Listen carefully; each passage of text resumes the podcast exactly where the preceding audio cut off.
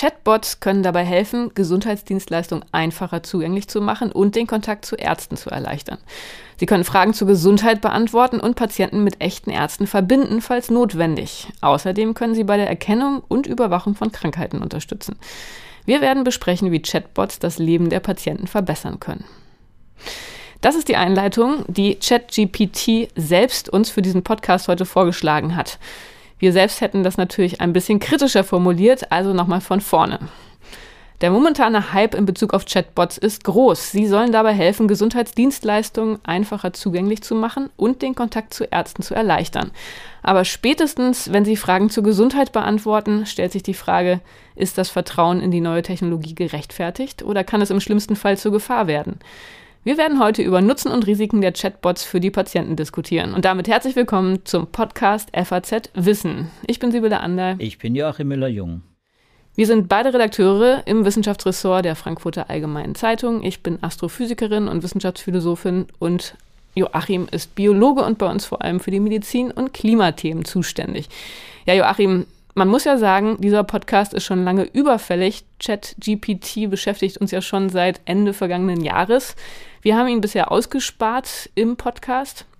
Aber mittlerweile muss man sagen, dass er auch so stark schon in der Forschungswelt angekommen ist, dass ähm, wir uns heute entschieden haben, mal zu gucken, was ChatGPT für Veränderungen, insbesondere im Bereich der Medizin, mit sich gebracht hat. Ne? Das war eine Idee von dir und man muss sagen, da gibt es mittlerweile schon einige Studien, die sich damit beschäftigen. Ja, der, der Vorteil, wenn man medizinische Texte verwendet, die von ChatGPT äh, generiert werden, dann hat man eine bessere Vergleichsmöglichkeit, auch mit anderen KI-Anwendungsmöglichkeiten. In der Medizin ist die KI, ja, ich würde fast sagen, schon relativ etabliert in verschiedenen Bereichen. In der Radiologie, bei der Interpretation von Bilddaten zum Beispiel, in den großen Kliniken jedenfalls natürlich auch bei der Verwaltung, bei, bei, auch bei der Befundung. Da gibt es einige Bereiche, wo die KI schon relativ weit vorgedrungen ist und wo auch viel geforscht wird und wo es viel Publikation gibt. Und da kann man das ein bisschen vergleichen. Und, und jetzt ist erkennbar, dass eben diese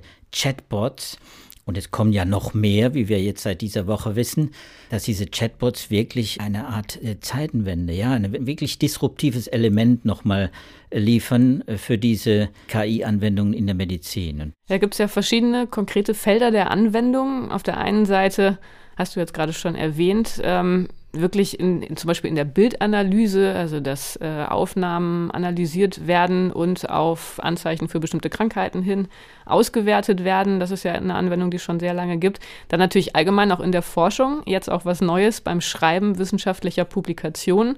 Und dann anderer Punkt, auch klar, warum da die Medizin so wichtig ist, kennen wir alle. Es ist ja wahnsinnig schwierig, Ärzte überhaupt für ein Gespräch zu bekommen. Die haben wenig Zeit, die sind sehr gestresst. Gleichzeitig haben Patienten natürlich sehr viele Fragen. Und wenn man dann eine KI hätte, die auf diese Patientenfragen zuverlässig und belastbar eingehen könnte, dann wäre das natürlich ein unglaublicher Fortschritt, sowohl für die Ärzte, die sich da ein bisschen entlastet fühlen könnten, als auch für die Patienten, die alle ihre Fragen loswerden könnten, ohne immer das Gefühl zu haben, dass sie irgendjemandem seine oder ihre Zeit klauen. Ja, ich glaube, es ist auch im Moment gerade die Zeit, wo eruiert wird, auch in der Branche selbst, was ist wegrationalisierbar. Also das ist ja auch in der Medizin ja üblich, in der Gesundheitsbranche insgesamt äh, wirtschaftlicher werden, wissen wir, die Kliniken müssen alle wirtschaftlich, die Ärzte müssen auch wirtschaftlicher werden, die sind völlig überlastet auch, wissen wir. Also da gibt es viel Entlastungspotenzial, potenziell erstmal, ohne dass wir da jetzt sehr konkret werden und ohne da vielleicht auch was vorwegzunehmen. Ich glaube, da liegt nämlich auch eine große Gefahr natürlich äh, bei dieser Entlastung. Das kann auch eine Belastung werden, wenn nämlich die Ergebnisse von ChatGP und die Assistenz, die das System dann am Ende bietet, vielleicht mehr Fehler einbaut oder Ungenauigkeiten oder Biases, die systembedingt sind und deswegen auch gar nicht so einfach zu eliminieren sind aus diesen Systemen. Hm. Da vielleicht eine interessante äh, Randbemerkung nochmal auf die Einleitung bezogen, dass man da dann sagen muss, ja, noch würde ich jetzt mal behaupten wollen, äh, sind die von uns geschriebenen Einleitungen vielleicht die interessanteren, die besseren. Ähm, also ich habe in den letzten Tagen nochmal sehr viel rumgespielt mit ChatGPT. Ist eine wahnsinnig äh, mächtige Anwendung, die man in vielen, vielen ähm, Kontexten gut anwenden kann. Aber was so die Formulierung journalistischer, kritischer Texte angeht, hatte ich schon den Eindruck, da gibt es noch ein bisschen Luft nach oben, was aber ja auch klar ist, das muss man sich immer noch vor Augen stellen. ChatGPT ist ja eine Forschungsanwendung, das ist noch nichts Abgeschlossenes, das ist von OpenAI zur Verfügung gestellt worden zu Testzwecken. Und sowohl ähm, in den entsprechenden Blogbeiträgen der Firma selbst ist an allen Stellen zu lesen, dass man sehr vorsichtig sein muss, dass man alles kritisch prüfen muss und dass es dann auch sehr, sehr viele Fehler und Unzuverlässigkeiten gibt. Und auf der anderen Seite, ähm, wenn man mit ChatGPT selbst redet und Fragen stellt, kommen auch da immer wieder einschränkende Hinweise, dass ein Vorschlag ist, dass man es nochmal prüfen muss. Also da muss man sagen, das ist schon mal ein, ein Vorteil dieser Anwendung, dass sie in dieser Hinsicht sehr transparent ist. Ja, wobei natürlich äh, die Übersetzung dieser Anwendungsmöglichkeiten die man in den Blogs dann liest, natürlich medial gewissermaßen so weit versteckt wird. Du hast es halb genannt, aber ist klar, wenn man natürlich Überschriften liest oder Ankündigungen, Chat-GPT oder Chatbots insgesamt werden die Welt verändern, sie sind transformativ, sie sind disruptiv und sie sind ja, generativ sind sie ja wirklich, das steckt ja im Namen auch, generativ, also sie sind kreativ, da passiert etwas bei diesen Chatbots dann kann man natürlich schon nachvollziehen, dass viele Menschen natürlich jetzt äh, den Eindruck haben müssen, da kommt etwas neben dem Internet nochmal ganz Neues, neben den Suchmaschinen. Übrigens, ich habe eine Zahl vom Economist, äh, die habe ich diese Woche gefunden, die fand ich ganz interessant. Allein 2022, also im letzten Jahr, so als kleine Bilanz, wurden 2,7 Milliarden Dollar investiert in 110 generative KIs, also KIs, wie wir es bei ChatGPT eben auch äh, vor uns haben. Also 110 Startups, die gegründet wurden mit 2,7 Milliarden. Das ist natürlich äh, ein Spitzenwert. Ist klar, dass die ganze Technologie ist ja relativ neu, aber das ist schon eine Riesensumme. Da passiert richtig viel und da werden wir einfach viel mehr erwarten müssen. Auch ja, das ist auch natürlich ein Wahnsinnswettlauf. Ne? Du hast es schon erwähnt, gerade in dieser Woche wurden Konkurrenten vorgestellt und auch bei ChatGPT ist ja zu lesen, dass äh, der unter ziemlichem Zeitdruck veröffentlicht wurde, was man auch daran sieht, dass er auf GPT-3, also auf der dritten Version von GPT beruht, obwohl es schon eine vierte Version gibt. Also da ist noch nicht, noch gar nicht mal die aktuelle Version dieses zugrunde liegenden KI-Modells eingefüttert, sondern da ging es einfach darum, als erster jetzt an die Öffentlichkeit zu gehen und etwas zu zeigen. Und das ist ja nun auch in der Tat gelungen. OpenAI hat das auf jeden Fall richtig gemacht und ähm, alle anderen sind jetzt die, die hinterherkommen. Es liegt ja auch auf der Hand. Ich meine, dahinter steht ja Microsoft und Microsoft hat natürlich äh, große Office-Systeme, Word, äh, PowerPoint, Excel und so weiter. Und wenn da in diese Software äh, diese ChatGPTs eingebaut werden und wenn es nur als Hilfestellung ist, aber eben vielleicht eben auch generativ, sprich produktiv da eingesetzt werden kann bei Word, eben bei Texterstellung, dann ist das natürlich ein riesen Wettbewerbsvorsprung. Aber wir sind kein Wirtschaftsblog. Genau. Wir sind unser Wissenschaftspodcast und äh, vielleicht gehen wir auf dieses erste Paper ein, das nämlich das auch aufgreift. Genau, lieber Joachim, du hast ähm, ein Editorial mitgebracht, wo es um die erste von mir genannte Anwendung geht, also darum, dass ChatGPT in der Forschung genutzt wird, entweder um Forschungsergebnisse zu generieren oder um Forschungspublikationen zu erstellen. Und tatsächlich ist im Januar dieses diesen Jahres in Nature ist schon zweimal vorgekommen äh, bei Preprints und zweimal bei Artikeln, dass ChatGPT als Co-Autor genannt wurde. Und ähm, das ist natürlich eine interessante Geschichte, die auch sehr kontrovers diskutiert wurde. Und das ist der Aufhänger für dieses Editorial in JAMA veröffentlicht, die eigenen Publikationsregeln nochmal ganz neu auf die Probe zu stellen und neu zu formulieren. Und äh, interessant fand ich ja, äh, fast witzig fand ich, dass man diesen ja, nichtmenschlichen, non-human äh, Authors, also den Autoren, die da beteiligt waren, eben ChatGPT, dass man denen dann auch eine E-Mail-Adresse zugewiesen hat, eine eigene E-Mail. Also fand ich natürlich witzig, äh, um sie vielleicht noch stärker zu autorisieren. Ich weiß es nicht. Also wie, wie auch immer das passiert ist, die, die Zeitschriften haben inzwischen reagiert, nicht nur Yama und Nature, auch Lancet Digital Health zum Beispiel hat reagiert. Es gibt ganz neue Bestimmungen in vielen Medizinjournalen, um auszuschließen, dass eben mit Hilfe von ChatGPT erstellt werden. Und wenn das passiert, wenn nur Teile davon ähm, publiziert werden, dass das völlig transparent gemacht wird. Genau, es muss alles in den Methoden beschrieben werden, genau gesagt werden, an welchen Stellen hat der Chatbot hier Einfluss genommen. Einfach deshalb, und das ist da auch nochmal hervorgehoben, weil momentan noch nicht sichergestellt werden kann, dass die Information zuverlässig ist, weil man nicht weiß, aus welchen Quellen die stammt. Das ist natürlich ein ganz großes Problem bei ChatGPT und auch ein Punkt, der dann in weitere, also weitere Entwicklung wahrscheinlich sehr stark beeinflussen wird. Kann sein, dass es irgendwann sich verändern wird, dass dann die Quelllage transparenter wird, aber bisher ist es auf jeden Fall noch so, dass deshalb ähm, ja, man Bescheid wissen muss, welche Informationen so ein mit so einem Unsicherheitslabel gekennzeichnet werden müssen. Vielleicht wird ein kleiner Einschub, äh, ganz interessant, woher denn ChatGPT dann äh, diese Formulierungen, die zwar oft formelhaft äh, sind, das haben wir ja auch in unserem Einstieg gesehen, aber dann bemerkenswert, wirklich erstaunlich, faszinierend ähnlich dem, was man oft lehrt, woher diese ganzen Informationen kommen. Wo, wo sind denn da die Ja, das ist tatsächlich interessant. Da geht es immer nur um die Vorhersage des nächsten Wortes, also mit welcher Wahrscheinlichkeit das nächste Wort ein bestimmtes ist, auf der Grundlage einer großen Menge von Internettexten. Das sind aber nicht die aktuellen Internettexte im Internet, sondern das sind die, die bis Ende 2021 der KI zur Verfügung gestellt wurden. KI, wir erinnern uns, das sind ja selbstlernende Systeme, das heißt, da hat man Trainingsdaten. Beim Training von ChatGPT ist an vielen Stellen menschlicher Einfluss zu beobachten. Also auf der einen Seite ging es darum, das Alignment, so wird das äh, genannt, also die äh, Entsprechung der Nutzerwünsche zu optimieren. Und das wurde dadurch gemacht, dass zum einen erstmal Menschen eingesetzt wurden, um mögliche Antworten zu generieren, die auf Fragen wünschenswert wären. Und dann im nächsten Schritt ähm, musste eine Reward-Function erstellt werden, also eine Funktion, die dann dem Bot sagt, was gute Antworten und was schlechte Antworten sind. Und auch da wurden menschliche Testpersonen genutzt, um verschiedene äh, von der KI generierte Antworten äh, zu raten. Also welche sind die besten, welche sind weniger gut. Und mit diesen Informationen wurde dann wiederum die KI ähm, weiter trainiert, damit sie diese Wertung internalisiert und dadurch kam es dann letztendlich zu dieser finalen Version, die in erstaunlich gutem Maße in der Lage ist, wirklich die Nutzerwünsche zu berücksichtigen. Das ist das eine, was dann eine wichtige Rolle spielt, also dieses, wie gesagt, Alignment. Und das andere, äh, was immer eine große Rolle spielt, wird Hallucinations genannt, also Halluzinationen. Man möchte verhindern, dass die KI sich einfach irgendwas ausdenkt. Und das ist tatsächlich ein Problem bei vielen Chatbots. Die sagen nicht, ich weiß es nicht, sondern denken sich einfach irgendwas aus, was sie denken, was der Fall sein könnte. Und davor ist aber natürlich ChatGPT auch nicht ganz gefeit. Da gab es ja einige Fälle, die man auch schon gelesen hat, dass ChatGPT erstaunlich gut darin ist, sich zum Beispiel wissenschaftliche Publikationen auszudenken.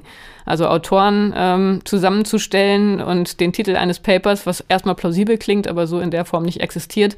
Und wenn sowas äh, passiert, das ist natürlich schon ziemlich gefährlich letztendlich auch für den gesamten Forschungsbetrieb, weil man dann gar nicht mehr äh, vertrauen kann, steckt da was dahinter oder nicht. Viele Metriken kommen durcheinander. Und das ist auch das ähm, letztendliche Fazit dieses Editorials in Yama, dass da eben genau hervorgehoben wird, wir leben in einem Zeitalter von Falschinformationen und von Misstrauen der Wissenschaft gegenüber. Und insofern ist es ganz besonders wichtig, dass man in verantwortungsvoller Weise auf KI zurückgreift und sich immer vor Augen hält, was für ein Risiko besteht für einen Vertrauensverlust in Richtung der Wissenschaft. Ja, ich glaube auch, das, du hast es ziemlich gut beschrieben. Das, das verstärkt meiner Meinung nach auch wirklich äh, die, die beiden Pole der Quellen für Misstrauen, das entstehen kann, äh, draußen außerhalb der, der Wissenschaft, aber eben auch außerhalb der Medizin vor allem auch. Nämlich zum einen ist es eben diese dieses äh, Generieren von Falschinformationen. Zusätzlich, irgendwas wird halluziniert, irgendwas wird erfunden, was nicht stimmt, was den Fakten auch nicht entspricht. Das ist das eine. Und das andere ist, was natürlich auch erstmal nachgeprüft werden muss, das andere ist eben das, das Plagiieren. Das ist das andere. Das ist eher das wissenschaftliche Problem, wenn da plagiiert wird ohne Ende. Auch für den Bildungssektor ganz wichtig, wenn da Arbeiten, äh, und da kommen wir nochmal drauf, wenn da Arbeiten und äh, Situationen dann genutzt werden. Das eigene kognitive Vermögen des äh, dahinterstehenden Prüflings äh, zum Beispiel oder des äh, Autors eines äh, Manuskripts eben nicht die Quelle ist, sondern ChatGPT, dann ist das ein echtes äh, Problem. Hm, also insofern eine große Gefahr für die zentralen Mechanismen, muss man sagen, die für die Regulierung und für die Garantie eines bestimmten Qualitätsstandards in der Wissenschaft stehen. Also insofern großer Handlungsbedarf. Ja, und dann kommt in der Medizin kommt dazu, das greife ich jetzt einfach mal vorweg, äh, bevor wir die eigenen Experimente, die ja super spannend sind, die wir natürlich jetzt äh, noch gleich noch vorstellen werden, äh, da kommt natürlich die Haftungsfrage auch ins Spiel in der Medizin. Mehr noch als in der Wissenschaft. In der Wissenschaft muss ein Autor natürlich auch haften, äh, muss Verantwortung übernehmen und muss unter Umständen auch Konsequenzen tragen. In der Medizin kann das tödliche Konsequenzen haben. Da kannst du Kunstfehlern kommen, da kannst du Behandlungsfehlern zu schwerwiegenden ja, Erkrankungen äh, kommen oder eben auch zum Tod und dann äh, tritt die Frage auf, spätestens dann nämlich, und die ist noch gar nicht so richtig diskutiert, wer haftet denn dann eigentlich? Äh, die Haftungsregelung in der Medizin heute ist relativ klar. Mit KI kommt eine neue Ebene hinzu, nämlich die durch die KI produzierten Fehler, die dann möglicherweise dem Patienten schaden. Haftet dafür im Rahmen der Medizinproduktehaftung, das ja das es ja gibt bei uns, haftet da der Hersteller der Firma oder haftet dann am Ende die Krankenversicherung, die die Kosten übernehmen soll oder wer auch immer oder der Patient. Also das wird eine interessante, spannende Frage. Da gibt es ein, eine Arbeit in der Zeitschrift Medizinrecht, die werde ich auch mal in die Shownotes reinstellen. Da müssten wir uns mal mit den Kollegen vom Einspruch-Podcast zusammen tun und mal eine Doppelfolge aufnehmen, denn das ist natürlich so ein bisschen im Grenzbereich. Ähm, aber genau, stell es mal in die Shownotes, dann kann jeder nachgucken und nachlesen, der sich für dieses Thema interessiert. Wir haben heute aber ein paar Experimente mitgebracht. Und beim ersten Experiment geht es genau um diesen Fall, den ich vorhin auch schon erwähnt hatte, um die Frage, inwiefern man sich Ratschläge von der KI holen kann in Bezug auf allgemeine Gesundheitsfragen. Und zwar geht es hier konkret um äh, Herz-Kreislauf-Probleme. Und da wurde im vergangenen Dezember ein kleines Experiment durchgeführt mit 25 Fragen nach verschiedenen Punkten in diesem thematischen Kontext, also Risikofaktoren, die Deutung von Testergebnissen. Ähm, und diese Fragen wurden gestellt dreimal an ChatGPT und die Antworten wurden dann von Kardiologen bewertet. Es gab drei verschiedene ähm, Kriterien, die auf die Antworten angewendet wurden. Entweder konnten sie als angemessen eingeschätzt werden, als unangemessen oder als unzuverlässig, wenn die drei gegebenen Antworten sich jeweils äh, widersprochen haben. Und da muss man sagen, ChatGPT hat gar nicht so schlecht abgeschnitten, oder? Was würdest du sagen? Ja, ich würde das auch sagen. 21 von 25 Fragen wurden richtig beantwortet. Appropriate angemessen. Und äh, da muss man sagen, äh, unsere Kollegin hat das ja in einer schönen, sehr schönen Glosse, die wir heute äh, veröffentlicht haben, also diese Woche jetzt, dem ist auch in unserer Beilage erschienen, äh, die da sehr viel kritischer ist. Sie kommt aus der Medizin und sie ist natürlich äh, da vielleicht auch ein bisschen gebiased, ich weiß es nicht, aber jedenfalls äh, sie vielleicht auch der gute Wille. Äh, natürlich hat sie es dann sofort verglichen mit dem, was man erwartet als Arzt und erwarten muss von sich als Arzt und, und auch was die Patienten erwarten, nämlich 100 Prozent Richtigkeit.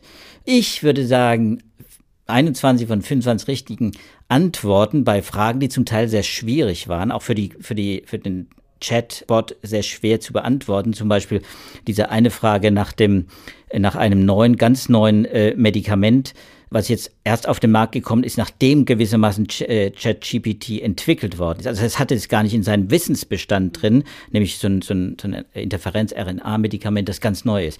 Und dann kann das Chatbot natürlich nicht wissen, das ist klar. Also insofern, die Frage hat er natürlich nicht richtig beantwortet. Dann ziehen wir wieder einen ab, dann sind wir schon wieder noch über 85 Prozent Richtigkeit. Und jetzt will ich mal den Arzt sehen, der 100 Prozent richtige Antworten gibt. Das sind zum Teil sehr, sehr schwierige Fragen zu beantworten. Also zum Beispiel die Frage nach dem LDL-Gehalt, 200 Milligramm pro Deziliter äh, Blut. Äh, wie soll ich das interpretieren, wurde der Chatbot gefragt wenn man weiß, welche Diskussion es innerhalb der Medizin um solche Werte gibt, dann kann ich mir vorstellen, dass da allein aus dieser Diskussion ein, falsche Antworten entstehen. Aber diese Diskussion innerhalb der Medizin zeigt, dass auch die Mediziner selbst gar nicht sich einig sind. Und das betrifft auch andere. Also wie, welche Art von Sport betreibe ich, wenn ich vorbelastet bin mit Herzkrankheiten? Da würde ich auch wetten, dass viele Mediziner falsche Ratschläge erteilen. Bin ich ziemlich sicher. Also ohne das jetzt äh, so ganz ungeschützt äh, ohne dass ich das natürlich äh, nachweisen kann. Aber es ist, der Anspruch ist hoch, ist klar an solche äh, Chatbots und deswegen finde ich es gut, dass man solche Stichproben, solche Studien dann auch macht. Aber ich war wirklich überrascht, wie gut das funktioniert. Hätte ich auch nicht gedacht. Und das Fazit in dem Paper ist auch ja, ein optimistisches, dass man daraus dann schon mal ableiten kann, welches Potenzial eine interaktive künstliche Intelligenz haben kann. Später mal mit besseren Trainingsdaten, mit einem besseren Modell. Also immer ist natürlich mitgedacht, ChatGPT in der aktuellen Form ist eine Forschungsversion mit alten Trainingsdaten. Also welches Potenzial das haben kann, um den klinischen Arbeitsablauf zu unterstützen. Und das muss man auch bedenken. In dem Fall ChatGPT ist nicht speziell auf Medizininformationen hin trainiert worden. Das sind quasi allgemeine Informationen, mit denen ChatGPT da trainiert worden ist. Und das ist nämlich interessant. Da hast du jetzt gerade die ideale Überleitung zum nächsten Paper geliefert, denn da wurde das unter anderem verglichen. Das war eigentlich eine ähnliche Studie. Ähm, da ging es auch darum zu schauen, inwiefern ChatGPT für die Patientenkommunikation eingesetzt werden kann. 430 Teilnehmer, 392 letztendlich die die Tests komplett mitgemacht haben. Es wurden zehn repräsentative Interaktionen ausgewählt zwischen Patienten und ja, das war ein Krankenhaus, das äh, da entsprechend ja, regelmäßige Kommunikation hat und die nutzen konnte. Diese repräsentativen Interaktionen, die wurden dann auch ChatGPT gestellt und die Teilnehmer sollten dann entscheiden, ob das die Antworten von ChatGPT waren oder ob das die Antworten waren, die aus dem Realleben-Kontext stammten. Und auch da ähm, war jetzt das Ergebnis für ChatGPT gar nicht unbedingt so ganz wenig schmeichelhaft, würde ich sagen. Ja, würde ich auch sagen. Das wird auch explizit so in diesem Preprint, äh, muss man auch dazu sagen, ist ein Preprint, äh, der in MedArchive erschienen ist, noch nicht äh, begutachtet, noch nicht endgültig publiziert. Eine kleine Studie deswegen auch, muss man abwarten, aber es ist äh, es ist ja alles äh, dann auch beschrieben, wie das genau abgelaufen ist, ist überschaubar. Und das Fazit ist eindeutig, die Chatbot-Antworten sind von den Antworten der Experten, der medizinischen Experten, nur schwach unterscheidbar. So ist es. Und zwar genauso wenig unterscheidbar wie die Antworten von echten Experten in dem jeweiligen Feld. Das heißt also, im Prinzip ist es für die, für die Nutzer solcher Gesundheitsinformationen ganz schwer äh, zu unterscheiden, ob es wirklich von einem Chatbot kommt, das war die Aufgabe, oder ob es von einem Experten kommt. Und das ist bei den Experten eben auch so der Fall. Und deswegen äh, muss man sagen, ist, ist das die Einschätzung auch sehr gut und auch was das Vertrauen in die Chatbot-Antworten angeht, ist es ein ähnliche, ähnliches Ergebnis. Auch das ist relativ gut ausgefallen für die Chatbots, solange es um relativ einfache ärztliche Tätigkeiten geht. Je schwieriger der Fall wird, je schwieriger das medizinische Problem wird und je mehr Beratungsbedarf da besteht, schwere Krankheiten, komplexe Krankheiten, desto weniger Vertrauen haben die Menschen wiederum in die Maschine, in Chatbot. Und das heißt natürlich auch, der Arzt ist natürlich immer noch der erste Ansprechpartner, auch in so einem Fall, wo das angeboten wird. Und äh, das ist eine ganz interessante ähm, Folgerung, die auch in dieser Studie dann letztendlich beschrieben ist, dass es natürlich jetzt nicht darum geht, Ärzte in der Kommunikation völlig zu ersetzen, sondern dass es darum geht, ihnen Arbeit abzunehmen, dadurch, dass sie nur noch kuratieren müssen und nicht mehr komplett alles neu schreiben müssen. Also Kuratierung statt Kreation äh, der Antworten. Und das ist ja in der Tat auch schon eine Arbeitserleichterung und das ist aber ja auch das, was man immer wieder von allen Experten hört. Es geht nicht darum, dass die künstliche Intelligenz für sich alleine stehen kann, sondern es geht immer um den gemeinsamen Einsatz mit Menschen, die nochmal drauf gucken und ähm, gucken, ob alles soweit in Ordnung ist. Und das ist auch meine eigene Erfahrung, dass äh, ChatGPT einem sehr viel blöde Formulierungsarbeit ähm, abnehmen kann. Ähm, aber natürlich ist es kein Ersatz dafür, selber nachzudenken und selber zu formulieren. Es ist wahrscheinlich zu erwarten, Sibylle, dass die Ärzte natürlich äh, darin vor allem eine große Arbeitserleichterung bei der Dokumentation äh, sicher hoffen. Und das ist auch völlig berechtigt. Das wäre auch gut so, wenn Ärzte weniger dokumentieren müssten und die ChatGPT würde das übernehmen, dann wäre ein riesen Fortschritt. Ich glaube, das war der allergrößte Fortschritt in der Medizin, in der Medizin, ähm, Historie, in der jüngeren Medizinhistorie, äh, die man sich vorstellen kann. Denn das belastet das Medizinsystem, das Gesundheitssystem beträchtlich. Aber jetzt kommt unser nächstes Paper ins Spiel. Genau, da muss ich jetzt nämlich gleich zugeben, dass ich die Überleitung gerade falsch gesetzt hatte, denn der Vergleich mit der Medizin-KI, die kommt, der kommt jetzt erst in dem Paper, was du jetzt ankündigst. Das ist nämlich das PLOS-Paper.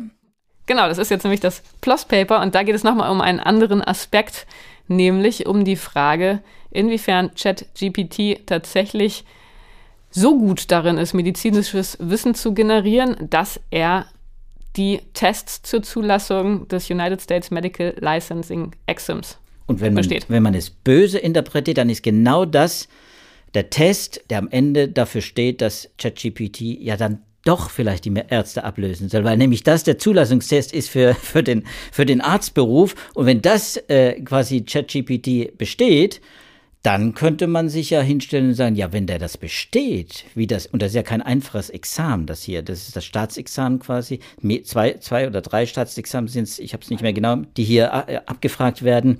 Äh, und das dann auch noch besteht, wie das jeder Student, Medizinstudent dann in, in den USA machen muss, dann kann man ja auch behaupten, naja gut, dann ist ja ChatGPT doch einigermaßen auf gleicher äh, Stufe wie der ausgebildete Mediziner, wenn auch natürlich mit äh, vielen, vielen Defiziten, die ein, die ein Mensch und ein Arzt äh, im weißen Kittel mit sich bringt. 60 Prozent der Fragen muss man richtig beantworten, um das Examen zu bestehen. Die Wissenschaftler in dieser PLOS-Studie, die am 9. Februar erschienen ist, also am Donnerstag, äh, die haben diese Fragen so für den Chatbot angepasst, dass alle Fragen, die auf der Grundlage von Bildern funktionieren, dass die ausgeschlossen wurden, denn das kann der Chatbot natürlich nicht.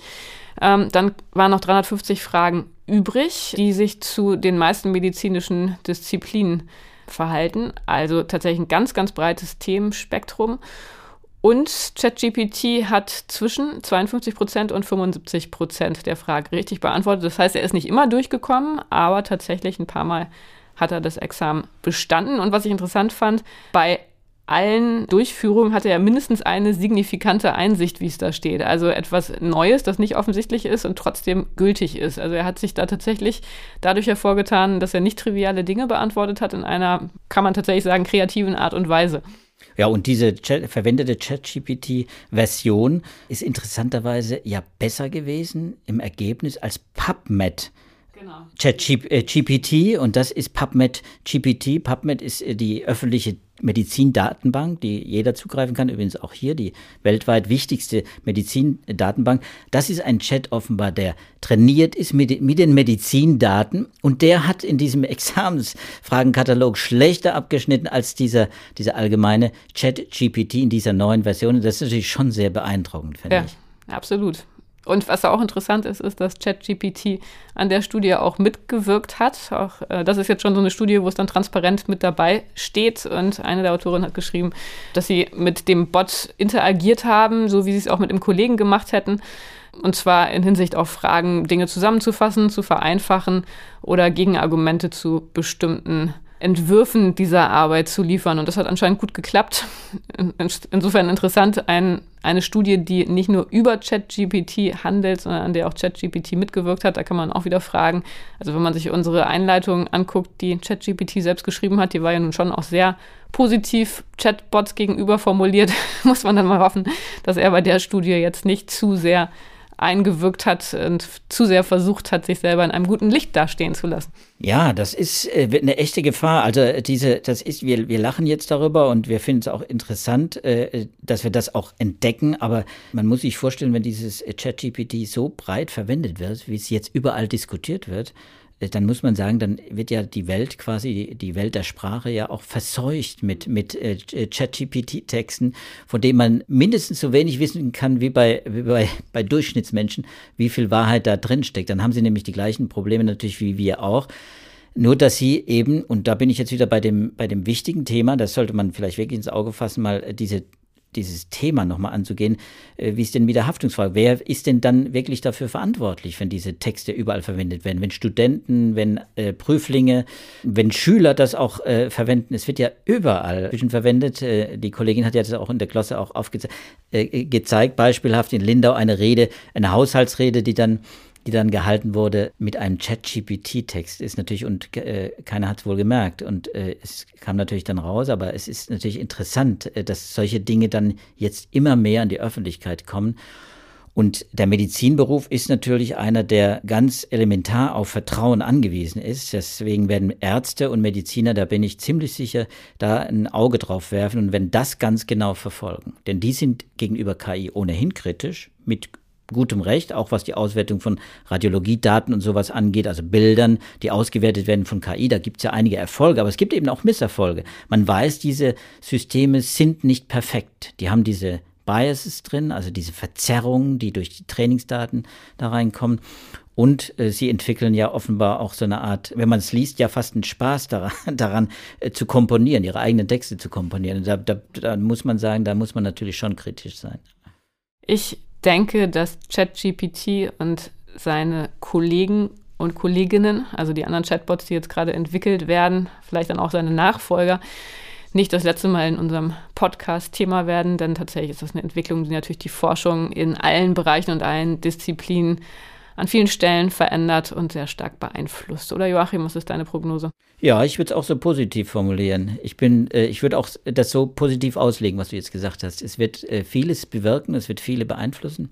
Ich würde es nicht nur negativ sehen. Ich würde sagen, es ist eine große Chance auch. Und das muss jetzt natürlich auch äh, ausgehandelt werden. Wo, wo kann man solche Assistenzsysteme nutzen? Und zwar als Assistenzsysteme, vor allem erstmal und nicht um den Menschen zu ersetzen. Denn da, die Diskussion werden wir auch kriegen und die wird es auch geben, auch in der Medizin und in der Wissenschaft auch, ist völlig klar. Äh, aber da muss man jeden Euphemismus abstreifen und sagen, äh, das darf man eben nicht durch die rosa Brille sehen, sondern da muss man sehr kritisch, sehr skeptisch. Da hilft der wissenschaftliche, skeptische Blick, glaube ich, ganz gut. Aber gleichzeitig sollte man auch nicht zu skeptisch sein, denn dass das ein sehr mächtiges Werkzeug ist, das ist, glaube ich, mittlerweile etwas, was, nicht, was man nicht mehr in Frage stellen kann. Ja, damit sind wir heute auch schon am Ende unseres kleinen Überblicks über Möglichkeiten und äh, Arten, wie ChatGPT in der Medizin und in der medizinischen Forschung eingesetzt wird, angekommen. Wir werden in der nächsten Woche über ein neues Thema diskutieren. Was es genau sein wird, das wird sich im Laufe der Woche noch zeigen. Am Mittwoch werden Sie es auf unseren N&W-Seiten schreiben. Wenn Sie selber Themenwünsche haben, Anregungen, Feedback, dann freuen wir uns sehr von Ihnen zu lesen. Sie können uns gerne E-Mail schreiben unter dem Stichwort Podcast Wissen an wissenschaft.faz.de. Wir freuen uns, wenn Sie uns nächste Woche wieder hören. Bis dahin alles Gute und Tschüss. Und Tschüss und bleiben Sie gesund.